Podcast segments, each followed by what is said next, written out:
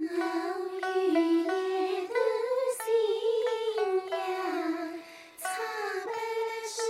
Qin Huai Scenery I have a story, and let me put it into song. I hope every one of you can listen to me patiently. Allow me to sing the legend of the Qinhuai River. Slowly and passionately for each one of you.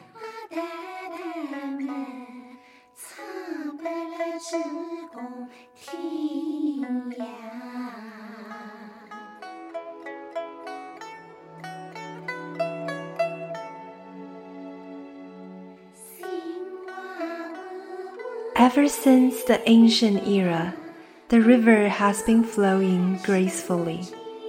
It is the beauty of the south, the elegance of Nanking.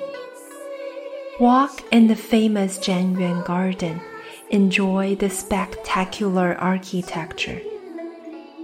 Look at the Egret Island with water rippling all around.